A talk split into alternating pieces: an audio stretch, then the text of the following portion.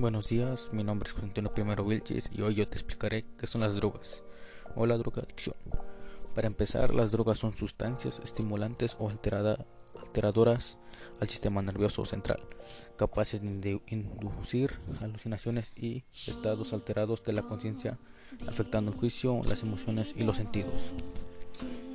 Estas sustancias pueden ser de origen natural o sintético y, se encuentran en su mayoría prohibidas por la ley, ya que estas pueden ser ilegales para los menores o porque son muy nocivas al consumo.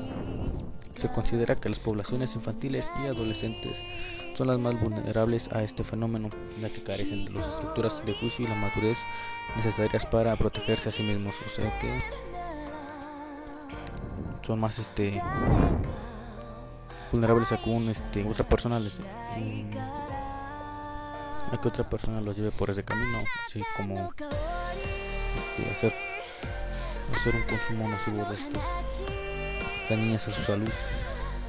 Algunas consecuencias pueden ser incapacidad para llevar una vida normal eventualmente drogas se hacen se adueñan de la vida del consumidor ya que se van haciendo más nocivos y adictos a ellas, llegando a considerarlas sea como sea, daño físico y psicológico, más allá del daño emocional que produce en el individuo, el ciclo de culpa y desesperación que le destruye su vida.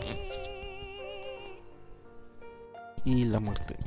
Esta puede ser llevada por una sobredosis, por el mal, por consumir mucho las drogas y sus causas Mucha de la población mundial emplea drogas de manera absoluta, recreativa y corriendo riesgos moderados.